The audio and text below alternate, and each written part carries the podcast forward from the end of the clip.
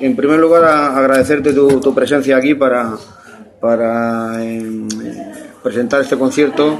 Eh, el que todos los eh, fans de, de Leice y todos los que nos gusta yo no creo que sea un rollo ochentero algunas veces, ¿no? Porque yo creo que es, eh, es una música intemporal, diría yo, ¿no? Estas son letras que hoy en día, que ya hablaremos un poquito más tarde de ese tema, siguen vigentes algunos dirían para desgracia nuestra, algunas letras, sobre todo las letras más, más críticas y, y las que más meten el dedo en la llaga, siempre tienes ese, ese aire un poco de rebelde en el que piensas eh, que puedes cambiar las cosas, algunas cosas sí, pero el trasfondo sigue ahí, ¿no?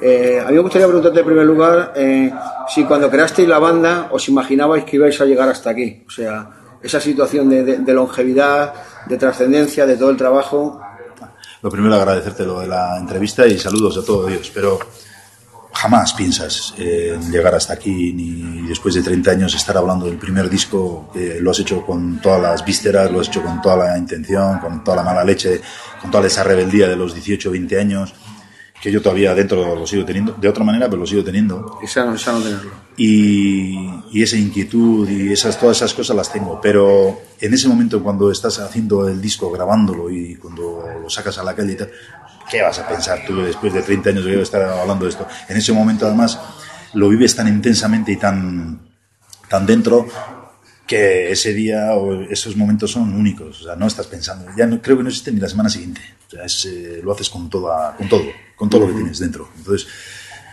hace 30 años grabando eso, pues te recuerdas un montón de anécdotas porque todo, ahora eh, todo el mundo lo ve fácil, es un sistema digital y toda esta historia, entonces es analógico. El pinchar, que ahora es muy súper sencillo. Entonces, entonces te entraba una urticaria porque había que pegarlo con celo, se usaba el Tipex es otra historia. Es, eh, la gente debería de aprender, no, no porque seamos nosotros, no, pero debería de saber por lo menos la historia de la música en general, el recorrido que ha tenido y cómo se ha podido llegar hasta aquí para valorar realmente eh, lo que tienen entre las manos. Porque yo creo que a veces no sabemos lo que tenemos entre manos, no lo valoramos porque como se nos da hecho, ¿no? Entonces, claro, eh, yo de, Devorando las calles y de la grabación de la primera época, lo que más, eh, eso nos reímos en el ensayo muchas veces, tal, porque todos somos de la misma esto, y joder, cómo han cambiado los tiempos. Pero la esencia al final, como, como me has comentado antes, de las letras temporales, atemporales y tal, pero básicamente yo creo que lo fundamental es hacer canciones, canciones que al que lo escucha le, toquen el texto, el ritmo, el tempo, lo que sea, ¿no? Pero una canción te tiene que tocar de alguna manera. Yo intento hacerlo a través de las letras, contando mi experiencia o mi visión, sin decirlo explícitamente, pero sí sugiriendo lo que a mí en un momento dado alguna temática me sugiere. El disco, el Devorando las calles en este caso, eh, compuesto por nueve temas, nueve temas que son eh, con un trasfondo social y personal eh, importante, por lo menos así lo veo yo, pero también visto desde la cara que estábamos comentando antes, no esperando que te lo den hecho, sino de la labor autocrítica de la que qué voy a hacer yo para mejorar al de al lado y la, cada uno a su nivel. Oye, todo el mundo no tiene el botón rojo de nuclear. Entonces, bueno, pues a lo mejor igual tienes que hacer mejor al del primero. Está claro. Pues es son cosas muy sencillas, cada uno en lo suyo. Lo que pasa es que, bueno, el día a día y la vorágine social, dinámica, esta de consumo en la que estamos metidos, pues nos lleva pues un poco a perder los valores humanos, ¿no? Pero bueno, seguiremos haciendo canciones. Hablando del tema de la grabación, previo, antes de llegar a Devorando las calles, es importante también que la gente conozca lo que costó sacar el primer single. Joder, costó la de Dios. Y, y, las dos primeras maquetas, nos costó sangre, sudor. Nosotros encima, aquí igual no se ve igual así, pero estamos hablando de los años 80 y algo en un pueblo pequeñito, perdido allí en los montes de Guipúzcoa, que ahora puede entrar a risa, pero el moverse de allí era súper difícil. Eh, no existían los transportes ni que, ahora, internet solo era militar. Eh, era, tenía su tema, y solo el hacer maquetas, eh, pegarlas, cortarlas, que con una base de 90 hacíamos 20 maquetas y, repartirlas por los bares y tal, no sé qué, y, llegar al, al Devorando las Calles fue lo que pasa es que hubo una eclosión, una explosión, era en los años 80, todo estaba por hacer, veníamos de una dictadura, había un, las, las calles, eh, había un bullicio, teatro, poesía, música, rock, punk, había la, gente... Estaba con hambre, ¿no? Y viva, y viva, con ganas de hacer cosas, bien, mal o lo que sea, cada uno a su nivel, pero había muchas ganas de hacer.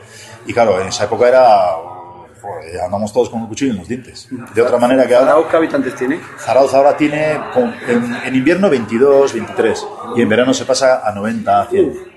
En verano se va a medio Madrid de allí. Bueno, o sea, una, dos calles de Madrid ya son 90.000. Debo ser de los pocos que no lo conoce. Tengo que, eso tengo que Pues eso, eso no puede ser, ¿eh? Eso lo tienes que arreglar. tengo, es una de las pocas capitales que no conozco y, y- y tengo una espinita. Yo que he viajado mucho. Pues ya sabes, el por- próximo, el próximo año dejar de fumar, que ya has dejado, Efectivamente, ¿cómo lo sabes? dejar de correr, que ya has dejado, y ir a Zaragoza. Eso me lo, me lo apunta aquí en mi agenda, que es una de mis, de mis asignaturas No, pendientes. Es una, es una maravilla de sitio, ¿eh? la verdad es que la gente, hombre, allí venimos de donde venimos y, y hubo una época muy difícil y yo entiendo que desde la lejanía puede parecer tal, lo que sea, ¿no? Pero ahora que estamos, digamos, en, igual que aquí, y yo merece la pena, ¿eh? porque es un sitio maravilloso, no porque sea de allí y tal, porque Asturias también lo es, Cantabria también lo es, Galicia también lo es. tenemos un país Pero maravilloso. yo que ando por suerte en el trabajo y me toca moverme mucho, pues me voy a Viena y está muy bien, está París y está muy bien, todo eso está muy bien, Sydney y todo, eso- todo está muy bien. Pero llegas a Zaragoza, llegas a Donosti y la madre que los parió. Es así, es así. Yo creo más que valoran las cosas cuando comparas, ¿no? Sí, sí. Porque si no sales de allí te parecerá maravilloso porque es lo único que conoces, ¿no? Sí, sí. Pero cuando sales y ves otras cosas, Así es. pues también valoras más lo tuyo y dices, joder, si es que no tenemos... O valoras realmente la tortilla de patatas de la mujer ya te parece maravilloso. Entre otras cosas. es así. Cuando pruebas, pues seguro que probarás más de una cuando sales fuera, ¿no? Déjalo, déjalo ahí. Yo quería hacerte una pregunta a nivel global, porque tú estás aquí en nombre de, de la banda. Eh, ¿cómo, cómo- están, cómo están actualmente los lazos eh, ahora mismo con el resto de miembros? ¿Estáis viviendo todos una segunda juventud? Eh, ¿Tenéis un, un- un punto de apoyo común que os hace remar y empujar todos, todos a una? Sí. Nosotros ten en cuenta que desde el principio, eh, nosotros lo hemos tenido, la verdad es que en la- llevamos 30 y largos años, el disco tiene 30 y tal, pero es muy difícil mantenerse ahí arriba sin haber dado, entre comillas, un pelotazo comercial eh, brutal y sin tener la posibilidad de mostrar tu trabajo pues a unos niveles altos de marketing, publicidad, llámale como quieras, ¿no? Entonces, nosotros si realmente estamos aquí y con- contestando a la pregunta tuya, realmente es porque somos un puño y realmente somos cuatro amigos que salen a tocar. Y eso es fundamental, porque si no sería in- inviable, imposible por nuestra vorágine del día a día, los tipos de trabajo que tenemos cada uno y tal, sería imposible. Entonces nosotros somos cuatro amigos que salen a tocar y disfrutamos, creo que más que los de abajo todavía. Entonces es una pasada. Entonces hemos tenido la suerte ahora además de, bueno, suerte, realmente no es la suerte de cambiar, pero hemos tenido que cambiar porque Andoni lo quería dejar por sus proyectos personales y tal. Y hemos contratado con Ibi, que es un ex de barricada, y está igual de loco que nosotros, igual. Qué bueno. Entonces eh, hemos conseguido otra vez eh, una química, pues es- somos un puño. Entonces a las duras y a las maduras tendremos días peores o mejores, pero los cuatro damos todo lo que... En ese momento no hay más. Eso, es- eso es importante, eso, eso es importante. Eh, yo creo que esto es parte de, de- de la pregunta que te voy a hacer eh, a continuación. Eh, Leice tiene un público muy fiel. Eh, y yo creo que eso es porque la banda eh, transmite en sus conciertos eh, la forma de ser del grupo y luego es un poco lo que tú estás comentando, el ser cercanos, el ser llanos. O sea, tú terminas un concierto y charlas como cuando estás hablando con los amigos, ¿no? Igual que ahora, igual. Porque precisamente yo, yo me he dado cuenta de algunas bandas un poco el, el- el ego que tienen cuando es algo que, que yo creo que, salvo. Bueno, yo, yo no lo disculpo en nadie, si- ni, ni, ni me meto a valorar ni critico.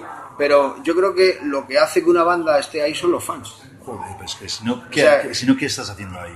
Claro, o sea, yo me di cuenta de la arrogancia, sobre todo de grupos de fuera cuando vienen, que es que hacerte una foto con ellos o que te firme un autógrafo es como si estuvieras pidiendo audiencia con el Papa que lleva una escolta de no sé cuántas personas, ¿no? Igual con el Y- Papa a veces es más fácil incluso. Eh, pues eh, eh, es lo que te iba a decir ahora, incluso con gente más arriba, el otro día no se lo decía yo a muchos, digo, coño, es más fácil hacerse una foto con el Donald Trump que, que con este pavo, ¿no?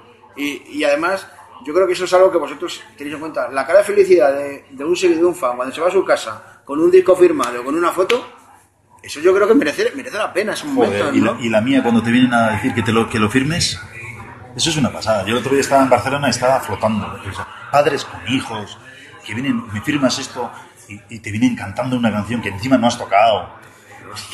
Es que eso es brutal. Eso, Eso- eso, eso- es brutal. o, lo- o- o algo que alguien en una canción le ha tocado de tal manera que viene, oye, joder, el otro día, bueno, hace unos meses se me fue la mujer y tal, pero esta canción y tal, y te empieza a cantar la canción llorando. y, si algún día nos va a dar algo. Eso te llega, eso te llega. Eso ¿eh? es muy fuerte. Eso muy es fuerte. importante. Yo creo que por eso el, el tener un público fiel, toques en Zaragoza, toques en Murcia o toques en La Rioja o en una, casa. una, una barbaridad. Es, un- es una barbaridad. Encima, nosotros que tenemos la suerte de que la gente se sabe las canciones de pe a pa, tú estás tocando la canción y ves cómo la gente lo vive.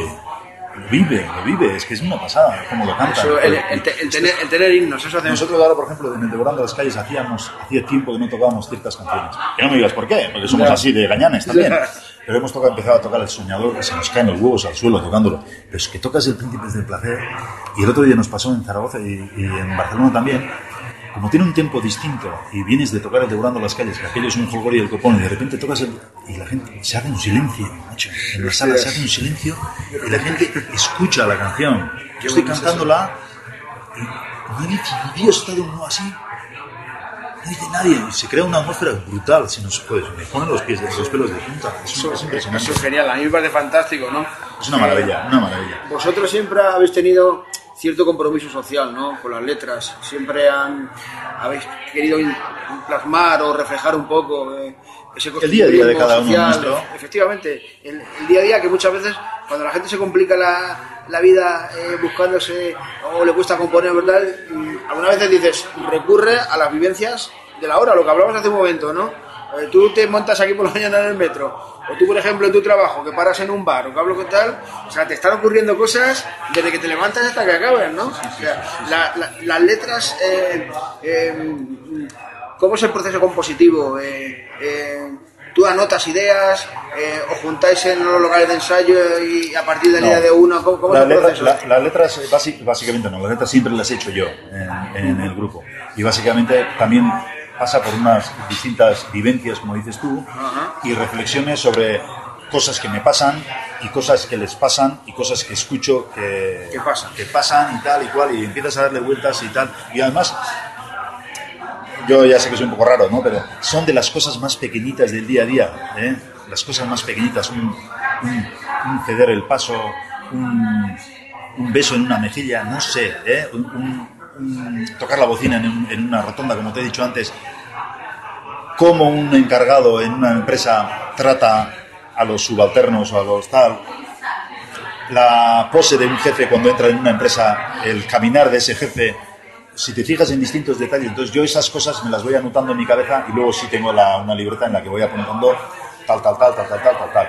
Pero las letras, eh, las de siempre, siempre me, la- me las han dejado aquí, a mí estos cabrones. Nunca te da por decir, voy a escribir una letra sobre castillos y princesas y No, seres... no podría, no sabría. No tampoco, sabrías, ¿no? no sabría hacerlo. Hombre, sí, pero no me la creería ni yo mismo, porque ¿qué digo? Claro. Dragones blancos, no sé qué, cabalgan ya. Es parte de la idiosincrasia de la banda, ¿no? Sí, o sea, yo no puedo. Yo, eh, mi idea es abrir la ventana y contar lo que veo, en formato de cuatro o cinco canciones, sin ser explícitamente para contarlo, contarlo, y sin sugerir un poquito eh, lo, lo que veo, ¿no? Soñador, pues eh, vives de la utopía, o sea, eh, nadie cuenta ya contigo, pero porque no crees tú, tú, en, tú mismo en lo que estás haciendo. No sé, eh, el absurdo, por ejemplo, el absurdo eh, nació y mucha gente no lo entendió al principio tampoco, pero al principio cuando era la época dura allí arriba eh, en el tema político y demás, el trasfondo de la heroína y la droga y todo eso, que el- Allí se acudió bastante fuerte. Sí, porque es el tema de eh, sal de la red y tal, pero visto un poquito desde la, eh, desde la perspectiva de piensa dónde te estás metiendo y dónde te están metiendo, porque muchas veces eh, una juventud en ebullición tampoco interesa demasiado. Entonces tú puedes adormecer metiendo eh, distintos tipos de consumo, por no decirlo de otra manera, entonces adormeces o que se maten de esa manera, porque no sea que se me despierte aquí el eso. Entonces el absurdo va por ahí, ¿no? Entonces, claro, siempre ando pensando cosas así. Entonces, bueno, pues tengo temas para, Entonces, yo ahora ya estoy con los temas desde hace tiempo, con los temas del nuevo disco y, siempre hay cosas. Si te fijas, la persona tiene una cosa buena, que eh, siempre pasan cosas. Pero hay que observar, hay que observar. Si pasas por los sitios y por, aquí pasó María, pues eso no haces nada. Eso, eso, está, eso está clarísimo. Le- eh, la evolución del grupo desde, desde sus inicios, eh, ¿vosotros cómo lo, cómo lo habéis planteado en el devenir de estos años? Quiero decir, eh, ¿sois una banda que teníais bastante claro eh, ser fiel a vuestras ideas o en algún momento os pasó por la cabeza, vamos a experimentar con alguna, vamos a hacer algo diferente a lo que hicimos? O, pues sabes que hay grupos que han pasado por decir, Sí, ahora voy a meter, por ejemplo, teclados. Ahora voy a voy a hacer un, eh, unas composiciones más intimistas, ¿no? Voy a hacer algo de... Nosotros, el, el hacer cosas como, como Leise nunca nos ha dado eh, por ahí. O sea, el grupo es lo que es, tiene la filosofía que es, el proyecto es el que es. Lo que sí hacemos es lo que nos pide el cuerpo en cada momento. Entonces, claro, en 30 años nos pide de todo. Entonces, bueno, podemos hacer eh, temas más medio punk rock o llámale como quieras, del acosándome, o podemos hacer un tema más heavy como el de Volando las calles, o uno bastante trayero como el Cuando te muerden ahora. Lo que nos pide el cuerpo, en realidad, pero sin cortapisas ni nada. O sea, nos gusta la fruta y no, no nos autolimitamos nosotros mismos. Pero nunca nos ha dado por eso que se puso de moda. Voy a hacer fusión. Y lo único que se ha hecho es meter una gaita. Pero no es eso, la filosofía no es esa, ¿no? Entonces, Tiene que, tiene que ir más allá de... Sí, yo creo que no- eh, tenemos una manera de hacer y una manera de componer y, y esa manera de empezar a contar algo hasta que explota en el estribillo, ¿no? Esa es la idea, ¿no? Ir contando, contando que te lleve, que te lleve, que te lleve, que te lleve y que te atrape y al final en el estribillo es cuando eh, es como una erupción, ¿no? Esa es la idea. Eso, eso está claro. Eh, yo me gustaría que me dieras un poco cuál es tu impresión de cómo es la visión actualmente de, la industria musical. Antes comentabas eh, lo difícil que era grabar un disco en su momento. Ahora resulta que hemos pasado al otro extremo. Ahora es facilísimo grabar un disco, hay gente que lo graba en su casa. Sin embargo, la industria musical se ha dado la vuelta como un calcetín ahora, ¿no? Sí, porque al final, eh, cuando, con todo el cariño y todo, ¿no? pero cuando le pierdes el respeto a las cosas, le quitas valor tú mismo a lo que estás haciendo. Entonces, claro, ahora parece tan fácil hacerlo, y de hecho técnicamente en casa tú lo puedes hacer, pero pierde lo que es un grupo. Tú puedes hacer en casa, eh, metes una caja de ritmos, pim pam pum, cuatro acordes, pim pam pum pam pam. De hecho, eh, habrá algún tutorial por ahí la manera de co- componer bien. Te voy a enseñar a componer. Pues compón tú, cabrón, ¿no? Pues no. El tema es que se pierde el pozo de lo que es la música y para lo que es la música, que es para tocar aquí dentro. Entonces, si tú haces algo muy frío, muy cuantizado, muy eh, sonorizado perfectamente, todo plano y tal, no sé qué, al final nosotros tenemos las canciones que más llegan a, la- a las personas que siguen al grupo, son las que están totalmente eh, fuera de tempo, o sea, las que se tocan con el corazón. O sea, eh, le metes un metrónomo y el metrónomo sale corriendo, ¿no? Porque una canción es- tiene que ser como es. Entonces, yo creo que hoy en día la gente lo hace tan fácil, le cuesta tan poco, que le quita valor a lo que hace. Antes tenías que ir, a con el- eh, tenías que ir al ensayo tenías que ir más a gusto que el copón. Nosotros al menos íbamos súper a gusto. Hoy vas al ensayo, ensayas, dependes del otro, del día a día del otro, de la mala hostia que tenga el otro. No sé que todos los días no tenemos los cuatro iguales o los cinco, pero eso al final sale por el altavoz. Hoy en día, te mando el MP3 que se me ha ocurrido. Son cuatro acordes pegados con un peca corda que lo has pinchado 25 veces para hacer no sé qué, que luego es un solo que no eres capaz de tocar en directo. Eso es así. la sobreproducción que hay en la Claro, música. entonces se pasa, salvo excepciones como en todo, ¿no? Que la gente lo hace bien y ya está, ¿no? Entonces, toda esta facilidad técnica que hay ahora va en detrimento del, de la constancia, del trabajo, de hacerlo bien, de, de hacerlo con mimo. Hoy en día tú escuchas la canción o escuchas, escuchas el texto de eh, la mayoría de la gente la gente no respeta ni los acentos. No puede, para eso es mejor que cantes en ruso. Entonces, ¿tú estás de acuerdo que hay, hay mejores músicos y no tan buenos compositores? Sí, yo creo que sí. Sí, técnicamente los, la gente ahora, eh, yo por suerte, eh, solemos eh, coincidir con compañeros de viaje, teloneros o de gente que nos, ha- que nos está abriendo los conciertos y tal, y tú les ves técnicamente que son de escuela y son eh, técnicamente una ejecución terrible. Pero luego oyes la canción que ha hecho y no tiene nada. Y eso no puede ser. Es como tener una letra del copón, un bolígrafo de la leche, un folio tal, letra redondilla y no sé qué, te pones delante de la hoja en blanco y ¿qué hago? ¿Qué hago? Me voy a Wikipedia y me bajo frases brillantes que ha escrito Schopenhauer, Sócrates, no sé quién, no sé cuánto, las junto y hago como que he hecho una letra. ¿Y, y sabes por qué ocurre eso? Y eso, tú te autoengañas, pero realmente no engañas a nadie. Porque el que está enfrente, si es crítico, lo ve. Yo, yo lo veo. De eso no hay tutoriales. De eso no hay tutoriales. ¿eh? Entonces, te pueden enseñar a tocar, pero no te enseñan a llegar. No, eso es. Entonces eso, pues eh, hay gente que lo tiene, otros lo hacen de una manera, otros lo hacen de otra. Hay gente que llega, hay gente que no llega, pero lo más importante es ser tú mismo. Cuando dejas de ser tú mismo no vas a llegar a ningún lado. Sí, igual media hora sí llegas. Pero en el fondo, en la carrera de fondo, que es esto, no. Y la música es otra cosa. La música son sentimientos, sensaciones, querer transmitir, querer hacer. yo creo que hay que tener más inquietudes de hacer las cosas que hacer un, eh, que te dé un foco rojo en directo. Es otra, es otra historia.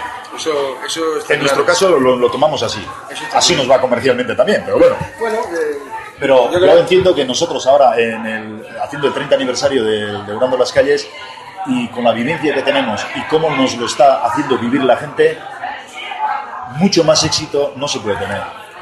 Yo creo que el llegar como llegáis de esta forma, o sea, yo que veo muchos conciertos y que veo muchos grupos de aquí, pocos grupos contactan de esa forma, empatizan con, con, con sus seguidores como, como, vosotros. De hecho, el día 2, ahora que vamos a tocar aquí en el día 2 en Madrid y tal, pues va a venir gente de Zaragoza, Galicia, Alicante, Murcia y tal, va a ser un show de los nos vamos a pasar bien. Eso, vamos, yo venía claro del minuto uno. Van a ser dos horas, de, al día siguiente va a estar todo Dios afónico aquí. ¿Qué ha pasado? ¿Qué ha pasado? eso, eso vas a pasar. ¿Te acuerdas cuántos años hace del último disco en directo de Leicer? No. Hombre, el, la grabación creo que le hicimos en la grabación como disco en directo, no el 3 triple X que hicimos en la Caracol, que la grabamos para nosotros. pero luego la vimos qué tal y pensamos en compartirlo. Lo que es grabación, grabación, el esto es lo que hay, lo hicimos en el 97, creo que fue. 96, sí, 97. y casualidad hoy, haciendo eh, ahí unas entrevistas y tal, he coincidido con Fernando de Reincidentes, que fue el que cantó el Devorando las Calles. Digo, ¿qué haces tú aquí? ¿Me estás siguiendo, Fernando? Ah, una risa. Eh. Además, otra de las cosas bonitas que tiene esto es que en la, en la trayectoria del grupo y en toda esta circulación, el volver a encontrarte con gente con la que has colaborado, con la que has hecho tal, con la que has tenido una química especial, sea del esto de música que sea, ¿eh? da igual, ¿no? Entonces eso también es muy bonito, porque al final te encuentras en la carretera y al final ves que, la vida es mucho más que, no sé, que sonar mucho en la radio. Eso, eso está claro. A partir de ahora, ¿cuáles son los, los, planes de futuro? Me estás comentando que ya estás trabajando en las nuevas composiciones. Tengo unas ganas terribles de grabar con Ivy, terribles, porque... Eh, ha entendido mi manera de componer y mi manera de tocar la, rítmica. La ha entendido perfectamente. Me, apoya eh, la mano derecha y sus bombos van como si hubieran nacido juntos. Es brutal. O sea que podemos transmitir a, los lectores que eh, hay disco nuevo el año que viene de, sí. de sí, sí, sí, Y, Yo creo que el verano estaremos grabando. Eso es importante. Tú fíjate, hablamos antes de, de la transformación de la industria y es curioso ahora eh, el resurgimiento, porque yo creo que nunca se fue, del, vinilo. ¿eh? hace eh, unos años era meramente anecdótico, era, estaba en manos de soñadores, de, de. De pirados, ¿no? Y resulta que ahora yo me doy cuenta ya los establecimientos como lo que han ido reduciendo de CDs van ampliando de vinilos. O sea, tú te pasas por una gran superficie es que, es que el vinilo tiene su, tiene su encanto, la portada, la, contraportada, el folleto interno, el propio vinilo, el sonido tiene su profundidad, no un, tema plano de CD. Claro, hemos dado de la tortilla. Has viajado, has venido, pero al final has vuelto al vinilo. ¿Por qué? ¿Por qué? Porque, los de antes tampoco eran bobos. Eso, está claro.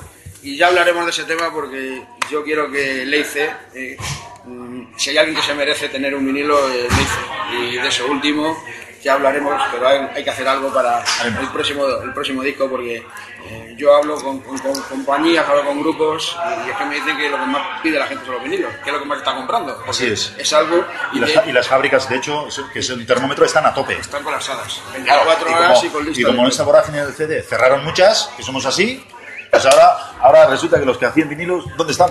Aquí en España nos hemos quedado y todo tiene que, todo tiene que venir de fuera. es, curioso el tema. Es lo que hay. Bueno, vamos a ir concluyendo porque tenemos ahora la, la rueda de prensa. Me has avanzado un poco, pero me gustaría que me contaras un poco eh, para las personas que, que vengan a vernos al bolo del día 2, eh, eh, ¿qué les podemos decir?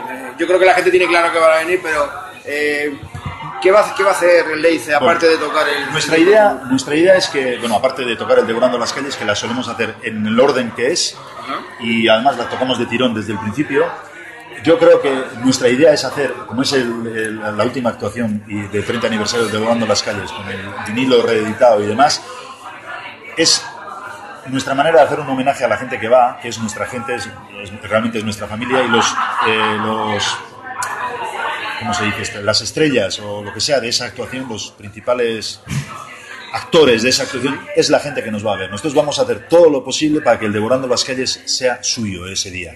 Como si tengo que subirme a no sé dónde, me es igual. Y como también somos como somos, entiendo que eh, eh, una cosa es eh, predicar y otra cosa es hacer. Y también entendemos que eso de que es apoyar la escena y demás y demás, podríamos haber en la trayectoria podríamos haber elegido cualquier otro grupo o dos grupos para que nos abrieran el concierto y tal, pero hemos querido hacerlo con un grupo de Madrid que, que no tiene ese apoyo y esa esto, un grupo que aunque estén tocando desde hace tiempo no tienen la posibilidad en ese, en ese momento pues para apoyar también a esa gente, ¿no? Y luego, a la hora de buscar colaboradores, pues también hubiera sido un momento dado fácil, pues fácil, ¿no? Si coincidieran las fechas, intentar pues lo más mediático lo que sea, ¿no? Pero hemos querido también hacerlo con gente o con este, en este caso con una persona que también está por la música y desde la música, estudioso, practicante y demás. Y vamos a hacer un tema con Jorge Salam, y bueno, ahora supongo que dentro de un rato aparecerá por aquí para charlar cómo hacemos lo del ampli, cómo hacemos el tema y tal. Y tampoco le vamos a dar muchas vueltas al tema, para que sea directo, tal cual. ¿Que sabes el tema? Sí, vamos, se acabó. Entonces, queremos hacerlo así, porque tampoco nos apetecía, por muy devorando las calles que sea, que haya mucha gente subiendo, bajando, subiendo, bajando, porque pierde un poquito el contacto con la gente que queremos, que es con los que están abajo. Sí, se pierde fractura en el concierto. Sí, yo, creo que el Devorando las Calles, que son eh, nueve temas, que son como 50 minutos, que no sé cómo lo hacemos, pero en directo son hora y cinco, hora y diez, no sé, pero bueno. Pero la idea es eh, disfrutar del Devorando las Calles entero, de arriba abajo, con nuestra gente y luego vendrá toda la traca con el acosándome, el otro la moto de, yo qué sé, ¿no? El naturado y tal, el futuro para mí, que son buscando mirando, como no la toqué, me pegan. está claro. es que hay, hay, temas que, y, por, mucho que se quiera no se pueden quitar. Es, va a ser un follón, porque ahora con el Devorando las Calles, una cosa que hemos descubierto son temas que no tocábamos y que no entendemos por qué no las tocábamos. Y que, en directo enganchan. Enganchan. Y no sabemos cómo vamos a hacer para quitarlas. Claro, nuestra idea siempre ha sido hacer una hora y media de concierto a saco y no dejando respirar a ni Dios y como mucho dos bises, y yo creo que ya vale, pero es que ahora hacemos dos y se nos hace corto, macho. Es curioso. Y estamos en las dos horas de actuación y tengo más ganas de tocar. Qué bueno. Eso, es buenísimo. Sí, pero... Eso es buenísimo. Mientras, mientras hay músicos que se cansan de... Pues yo nunca he entendido que hay músicos que, no que reniegan, que terminan tan harto de sus temas que ya, y al final, tú lo que dices, está claro que tú haces un grupo porque te gusta disfrutar de la música, pero le, debes un poquito a tu fan, por lo menos. Sí, pero además, si tú haces una gira de, por ejemplo, no es nuestro caso, ¿no? pero si tú haces una gira de un grupo de 50 bolos y siempre haces el mismo bolo, eso es una putada. Será fácil, porque el 49 te sale automático, pero ya no estás haciendo lo que tienes que hacer. Entonces, eh, si tienes que hacer 50 bolos, pues el primero y el segundo no, no, pueden ser iguales, el tercero puede ser igual, no sé qué. Pues yo igual en directo le digo a Pachi, no vamos a tocar esta y es capaz de decirme allí en el micro por qué. Entonces es lo bonito. Es lo bonito. claro. Eso, eso, me recuerda cuando un padre y una madre, el, hijo le pide permiso para algo y uno dice que sí y otro que no, ¿no? Pues estás ahí en la. Y el otro, y viene Toño y tira. Tira. Y le, cambias el, orden y pues empieces con otra le da igual, él te sigue. Te sigue, ¿no? Es una pasada, es una Eso, eso es buenísimo. Por eso, digo, por eso digo que al final somos cuatro amigos, podemos hacernos decirnos cualquier cosa porque sabemos que eso acaba ahí. Eso, eso, es fundamental. Eso, es fundamental. porque eso, eso también eh, le, da, le da, frescura a la banda. Claro, puedes decir, tienes que decir lo que piensas, sobre todo cuando estás entre amigos, y aunque estés equivocado, que no pasa nada. oye, pero, pero, llevarlo dentro y no soltarlo es un error. Está claro. Es un error, porque eso te, eso te mina, te mina, te mina. Y la toma de decisiones también es más ágil, ¿no? Claro, cuando sí. se toman como amigos, claro, y no como una empresa. Pues yo no lo veo, pues yo sí lo veo, pues yo no lo veo, pues yo va a hacer, pues me cago en Dios, pues mira, pues yo lo voy a hacer, y ya está. Pues no, me cago en, te voy a pegar. Pues pégame, pero lo voy a hacer. no, muy bien. La verdad es que lo llevamos bien. Sí, señor. Sin más. Pues yo te agradezco, Félix, este tiempo que, que me has dedicado y nuestro objetivo de aquí a final es llenar la sala, crear ese ambiente Explosivo. que todos estamos deseando de, de, disfrutar de él y yo creo que a estas alturas el que no ha asistido a un bolo de Leipzig no sabe lo que está perdiendo. Va a ser un horno, debería ir. O sea que, debería ir. Aunque sea al día siguiente para decir no me ha gustado nada. Eso, eso es el, ese es el objetivo con el público fiel ya contamos. Vamos a, a ver si captamos nuevos seguidores que salieran a la causa. Mira, una de las cosas que más me está sorprendiendo en este Devorando las Calles, y el otro día lo decíamos a la vuelta de Zaragoza, es que empieza a ir gente joven. Es increíble. y peor que eso es que se sabe las canciones. Brutal. Aquí en Madrid sabes que hasta hace poco hemos tenido prohibido la entrada a verano sí. los conciertos. Sí, sí, sí. Eso nos ha hecho perder una generación. Sí, una generación entera. Además pierde la conexión y ya no vuelve, ¿eh? A mí me ha pasado con mis hijos.